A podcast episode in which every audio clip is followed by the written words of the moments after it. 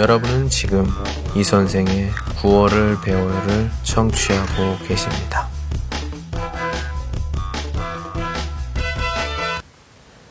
그래, 그렇게 사는 거야.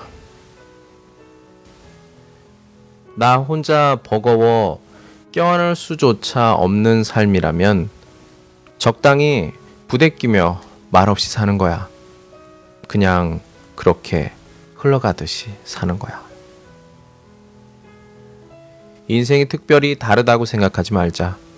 어제도, 오늘도, 내일도 모두가 똑같다면 어떻게 살겠어? 뭔지 모르게 조금은 다른 거라고 생각하면서 사는 거지. 단지 막연한 기대감을 가지고 사는 게 또 우리네 인생이지.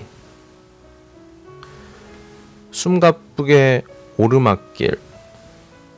오르다 보면 내리막길도 나오고, 어제 죽을 듯이 힘들어 아팠다가도, 오늘은 그런 대로 살만해.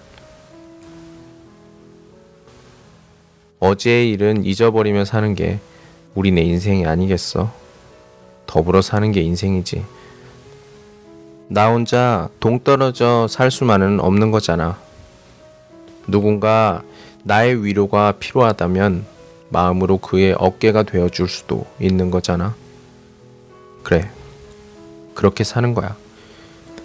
누군가의 위로를 받고 싶어지면 마음속에 가두어둔 말, 거짓 없이 친구에게 말하면서 함께 살아가는 거야.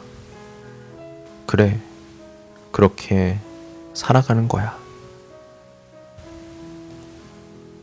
오늘은 여기까지. 안녕.